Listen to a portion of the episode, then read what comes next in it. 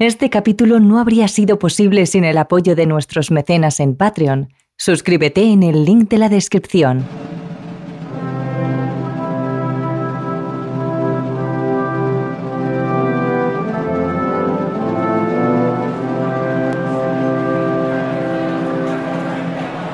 Son las doce y media del 22 de noviembre de 1963. Dallas, Texas. Una hora un día y un lugar. Pero no unos cualquiera. Unos que cambiaron la historia del mundo moderno. Unos que cambiaron la forma en la que una sociedad miraba las conspiraciones. Estamos hablando del día en el que asesinaron al 35 presidente de los Estados Unidos, John Fitzgerald Kennedy, más conocido como JFK. Y hoy, en TRN, os contamos todas las incógnitas y todas las teorías en torno a él. Recuerda seguirnos y darle a la campanita en tu plataforma de podcast para no perderte ningún capítulo. Terrores Nocturnos con Emma Entrena y Silvia Ortiz.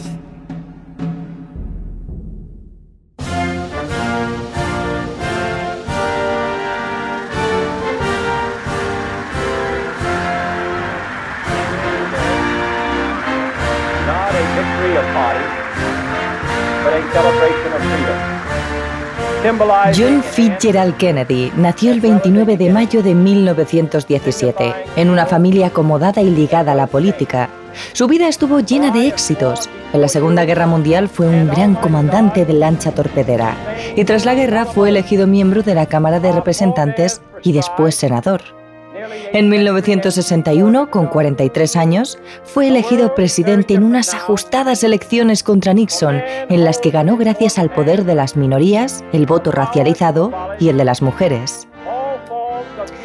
Jack, como le conocían sus amigos, se convirtió en el segundo presidente más joven de los Estados Unidos después de Roosevelt y lidió con una enorme cantidad de crisis en tan solo dos años que duró su mandato. Su intento fallido de la invasión de Cuba tras la llegada al poder de Castro en la llamada invasión de la Bahía de Cochinos, la crisis de los misiles, la construcción del muro de Berlín, el movimiento por los derechos civiles, el inicio de la carrera espacial, aunque muchos otros le conocían por la excelente relación que mantenía con su esposa, Jackie Kennedy, la elegante dama que le acompañaba el día en el que perdió la vida.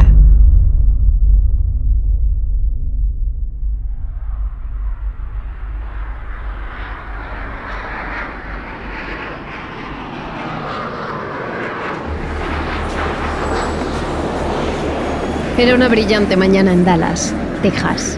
El presidente y su esposa llegan a la ciudad 20 minutos antes del mediodía. En cuanto se bajan del avión y ven el tiempo, los guardaespaldas y la seguridad del presidente lo confirman. El coche en el que recorrerán la ciudad irá descapotado. El objetivo del viaje de Texas, un territorio tradicionalmente republicano, era potenciar la popularidad de los demócratas con la vista puesta en las presidenciales de 1964. Por eso, el equipo del presidente decidió que se diera un baño de masas. Recorrería Dallas en limusina, en un coche Lincoln de camino a un almuerzo formal. Él viajaría en la parte trasera del descapotable, junto a su mujer, ambos de punta en blanco. Él con un traje gris, ella con un traje de falda y chaquetas rosas. Junto a ellos, en la parte delantera, viajaban el gobernador John Connolly y su esposa Nellie, y protegiéndoles a todos ellos, los agentes de servicio secreto Roy Kellerman y Bill Greer.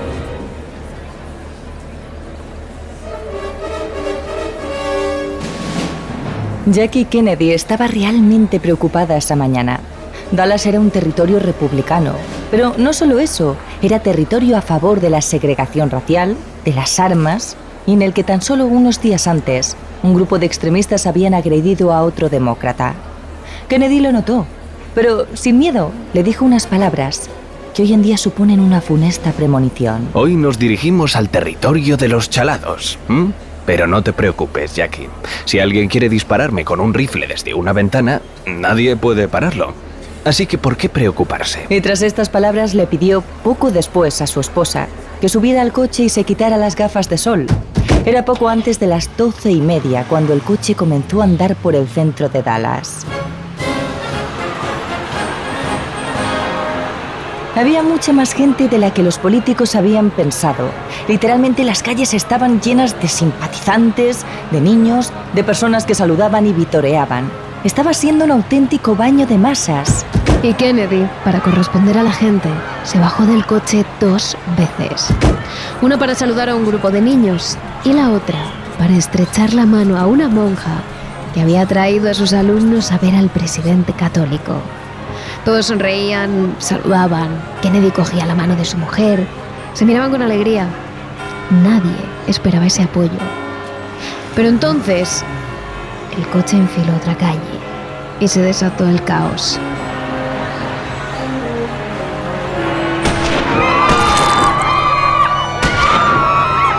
Un reloj dio las doce y media de la mañana cuando los disparos comenzaron a resonar por toda la calle.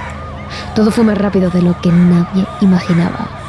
El primer disparo no acertó. Oí lo que supuse que era un disparo de rifle.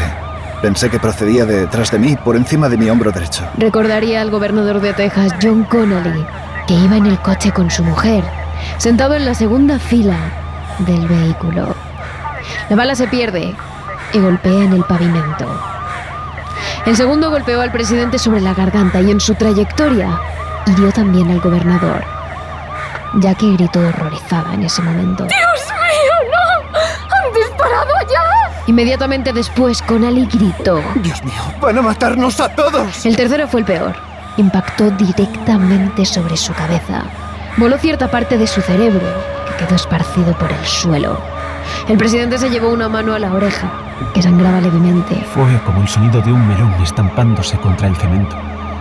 La sangre, los sesos y los trozos de cráneo salieron de la cabeza del presidente y me salpicaron en la cara y en la ropa. Recuerda el escolta Clint Hill, que al oír el segundo disparo saltó sobre la limusina presidencial. Mi marido está muerto. Tengo su cerebro en mis manos. Dijo Jackie Kennedy poco antes de abalanzarse sobre él y cubrirle con su cuerpo. Casi se cae del coche del ahínco que puso al asistir a su marido. A partir de aquí todo fue caos y errores policiales. Jackie se abalanzó sobre su marido, empapando su vestido de sangre, al igual que lo hicieron sus guardaespaldas y escoltas, que se apresuraron para darle atención médica y para que se le trasladara a un hospital lo más rápido posible. Los policías se centraron en encontrar al tirador, dejando que todo el mundo paseara por la plaza, sin ni siquiera acordonar la zona. Todo se contaminó, un estudiante incluso encontró parte del cerebro de Kennedy en el suelo.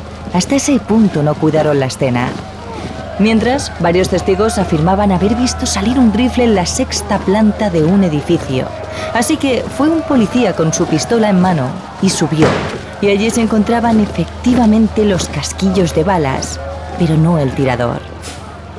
Lee Harvey Oswald había escapado pocos minutos antes y se había subido a un bus. El vehículo quedó atascado por todo el caso montado para atender al presidente. Así que Oswald se bajó, cogió un taxi y llegó hasta su pensión donde cogió un revólver. Después se fue al cine. Allí, gracias a varios soplos, la policía le detuvo. No sin antes disparar a uno de los agentes y darle un puñetazo a otro. Eran tan solo las dos de la tarde.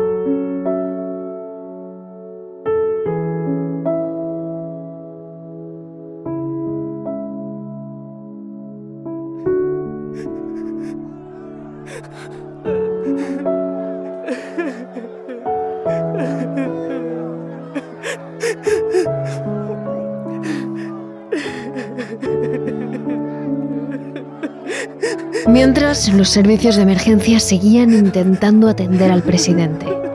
Un hombre intentaba meterlo en la ambulancia, pero Jackie no se apartaba de él. Lo agarraba y lo cubría con su cuerpo en medio de un charco de sangre. No quería que la prensa fotografiara a su marido en ese estado. Clint Hill le echó una chaqueta por encima y entonces sí, se lo llevaron al hospital. Mientras, un agente del servicio secreto encontró un casquillo más de bala en el coche del presidente y otro ordenó que todo se fregara con una fregona, algo que luego dificultaría aún más averiguar la verdad. Al llegar al hospital, Kennedy había perdido un tercio de su masa cerebral pese a los esfuerzos de su mujer por salvarle. Así, lo contaría a ella más tarde. El resto del camino fui abrazada a John, sujetándole la cabeza para impedir que se le saliera el cerebro. Cuando llegó al hospital, Kennedy estaba en muerte cerebral. Y aunque era casi imposible salvarle, Jim Carrico y Malcolm Perry, los primeros médicos en atenderle, no dudaron en hacer todo lo posible. Hasta le practicaron una traqueotomía aprovechando el agujero de la bala en la garganta, la única herida de bala visible. Pero era imposible. 40 minutos después, se abandonó todo intento. A las 13 horas de Dallas, se dio por fallecido al presidente John Fitzgerald Kennedy. La ley había marcado que se le hiciera una autopsia en el momento, pero los agentes de la CIA estaban centrados en que Lyndon B. Johnson, el expresidente de Kennedy, jurase el cargo como presidente lo más rápido posible. El problema, Johnson no quería irse sin Jackie y Jackie no quería irse sin el cadáver de su esposo. Así fue como el servicio secreto ignoró la ley y llevó el cadáver de Kennedy sin autopsia al Air Force One donde esperaba desde hacía una hora Johnson listo para jurar. Poco después lo hizo, ante una jueza del Supremo, y no sobre una Biblia, sino sobre un misal que encontraron en el avión. Justo después, Jackie se fue a la parte trasera del avión, donde pasó todo el viaje con el cadáver de su marido.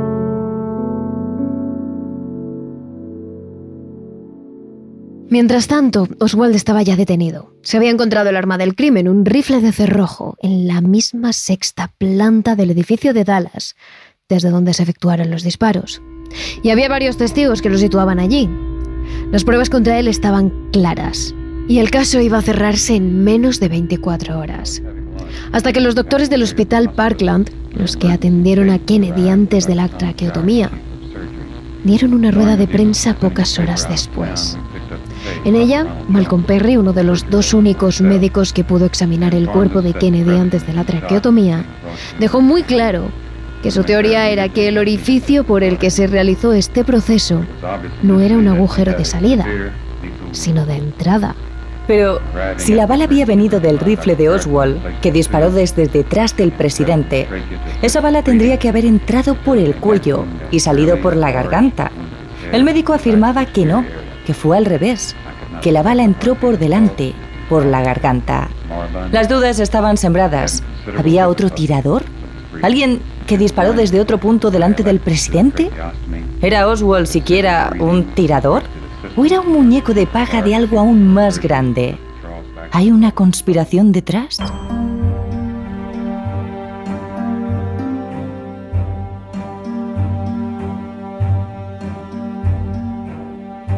Hay cosas que apoyan esta teoría.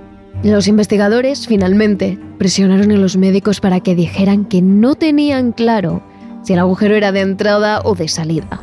Y además, no tomaron en cuenta a los testigos que dijeron oír disparos desde un parque cercano al acto, solo a los que dijeron oírlos desde el edificio en el que actuó Oswald. Y por si fuera poco, Oswald fue asesinado tan solo dos días después del magnicidio, durante su traslado a la cárcel, que se llevó a cabo de forma televisada y en riguroso directo. Todo mientras se comenzaba el proceso de autopsia de Kennedy. Su asesino fue Jack Ruby, dueño de un local nocturno de la ciudad, con la excusa de ahorrarle el mal trago del juicio a Jackie Kennedy y con la idea de redimir a la ciudad de Texas. Pero, ¿cómo pudo ese hombre traspasar toda la seguridad con la que custodiaban a Oswald? ¿Cómo lo hizo? Lo cierto es que pasó y que Oswald no tuvo la oportunidad de hablar, de contar algo más. Muchos pensaron que todo este asesinato fue orquestado para que Oswald precisamente no tirase de la manta y sacase a la luz que todo el asesinato de Kennedy había estado planeado por alguien más grande. Así que las dudas estaban sembradas. Los médicos hablaban de una trayectoria de bala que era imposible que hubiera realizado Oswald. Los testigos decían haber escuchado al menos cuatro sonidos de disparo, no tres como decía la CIA. Y Oswald asesinado antes de poder hablar. Todo ello sin hablar de la presión que recibieron los médicos y los testigos por parte de los investigadores. Con todo eso se extendió una teoría por todo Estados Unidos. Había otro tirador. Para desmentir todo esto, el nuevo presidente, Lyndon B. Johnson, puso en marcha la Comisión Warren para investigar el asesinato de JFK. Pero las conclusiones son las que ya sabemos. El juez del Tribunal Supremo James Earl Warren dictaminó en 1964 que fueron tres disparos, dos certeros, el segundo y el tercero, todos obra de un tirador, Lee Harvey Oswald, que actuó solo y era un desequilibrado. Caso cerrado. ¿O no? En 1976 se puso en marcha el Comité de la Cámara de Representantes para investigar las operaciones encubiertas de la CIA al margen del gobierno. Y con ello se reabrió el caso Kennedy a cargo del llamado Comité Selecto. Y las conclusiones fueron apabullantes. Utilizaron como prueba la grabación de la radio de una de las motos policiales del desfile. Comprobaron que fueron cuatro y no tres detonaciones. Las dos últimas prácticamente simultáneas, por lo que era imposible que fueran realizadas con el fusil de cerrojo de Oswald.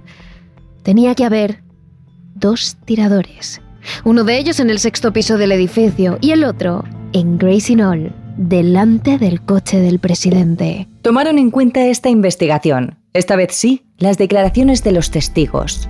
Y por último, la llamada cinta Zapruder, una cinta de vídeo que grabó desde la plaza Abraham Zapruder, con su nueva cámara Super 8, todo el asesinato.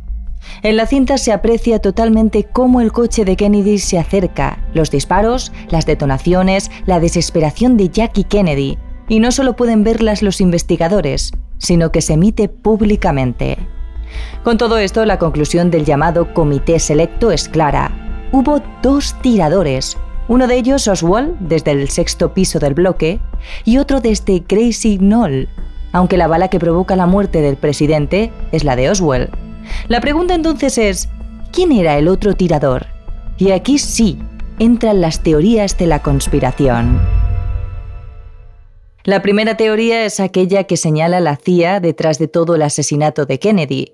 ¿Por qué querría la Agencia de Inteligencia de los Estados Unidos matar al presidente del país? Bueno, hay muchas suposiciones. La primera es que la CIA es eminentemente un órgano duro y consideraba Kennedy demasiado izquierdista, demasiado aliado del movimiento feminista, del movimiento por los derechos civiles de las personas racializadas, y demasiado blando con Fidel Castro y el movimiento castrista, que recientemente había llegado al poder en Cuba y expulsado a los estadounidenses. La CIA, dice esta teoría, abogaba por una invasión dura de Cuba tras la fallida de Bahía Cochinos y por el asesinato de Fidel Castro. Y como Kennedy no estaba por la labor, decidieron eliminarlo. Otra teoría dice que Kennedy se enteró de que la agencia de inteligencia quería asesinar a Castro, además de enterarse de muchos otros planes deshonestos y conspiraciones que la CIA tenía a sus espaldas, y como consecuencia, quiso disolver la agencia Así lo cuenta David Perry, uno de los mayores investigadores de este caso. Kennedy supo que la CIA estaba tratando de asesinar a Castro, y esto es un hecho. El argumento es que la CIA creía que JFK iba a disolver la agencia y como resultado fue la propia agencia la que ordenó el asesinato. Incluso Robert Kennedy, el hermano del presidente, apoyó al principio la teoría de que quizás algún elemento deshonesto de la CIA podría haber estado detrás de su asesinato, aunque tras una reunión con el director de la agencia, John McCone, cambió de opinión. Lo cierto es que la CIA niega cualquier relación con el caso. Consideran que no fueron culpables y no cometieron ninguna negligencia.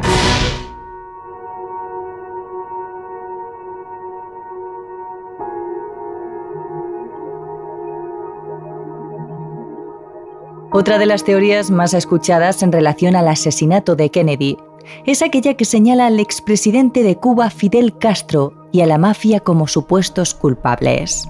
Algunos incluso apoyan la teoría de que la mafia ayudó a Kennedy a ganar las elecciones en los años 60, asegurándose votos en uno de los estados clave, en Illinois. Y no precisamente gracias al propio Kennedy, sino a su padre, que se dice que celebró una reunión secreta con esta organización clandestina para que su influencia en ciertos sindicatos le permitiera ganar las elecciones a su hijo.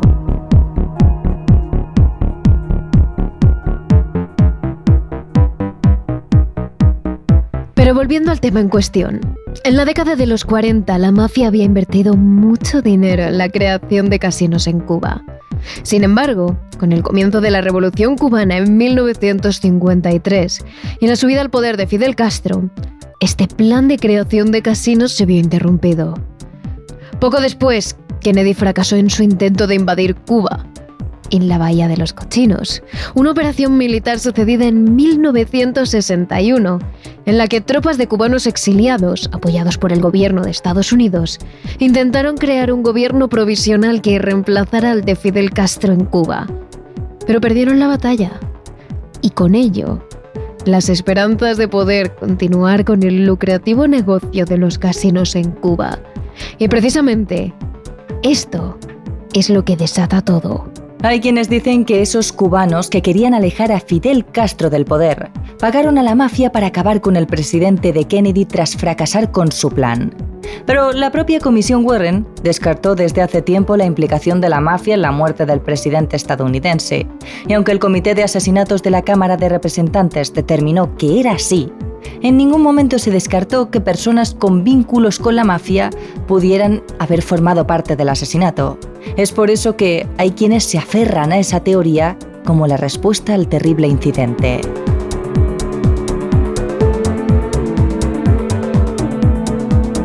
Pero en línea con esta última teoría, hay quienes señalan que detrás de la muerte de Kennedy estaba Jack Ruby, el expropietario de varios clubes nocturnos de Dallas, que asesinó a Oswald, principal sospechoso del asesinato del presidente.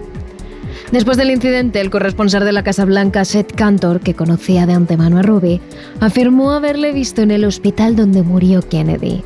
La comisión Warren le dijo al corresponsal que mentía, pero este, luego de callarse, defendió su versión y siguió investigando el caso.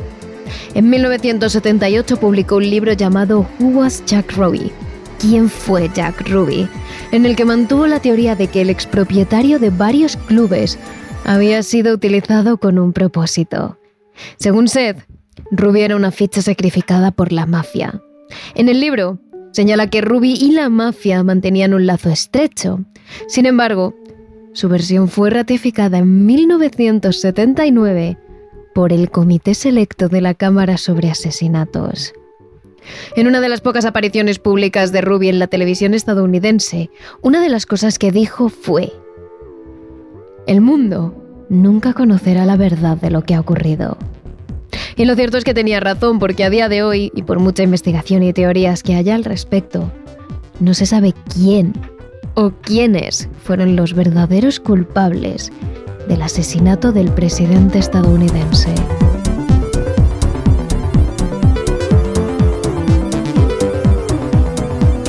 Alrededor de la muerte de Kennedy giran otras muchas teorías de conspiración, como aquella que señala a la Unión Soviética o a personas muy cercanas al presidente. Pero queremos contaros estas conspiraciones detalladamente en nuestro canal de Patreon, donde cada semana subimos un capítulo extra y totalmente exclusivo para nuestros mecenas. ¿Quieres escuchar dos capítulos semanales de terrores nocturnos? Pues no dudes en unirte a nuestra familia de Patreon. Y por cierto, para estar al tanto de los últimos capítulos y especiales, no te olvides de seguirnos por aquí, donde cada semana tendrás contenido cargado de misterio y de terror.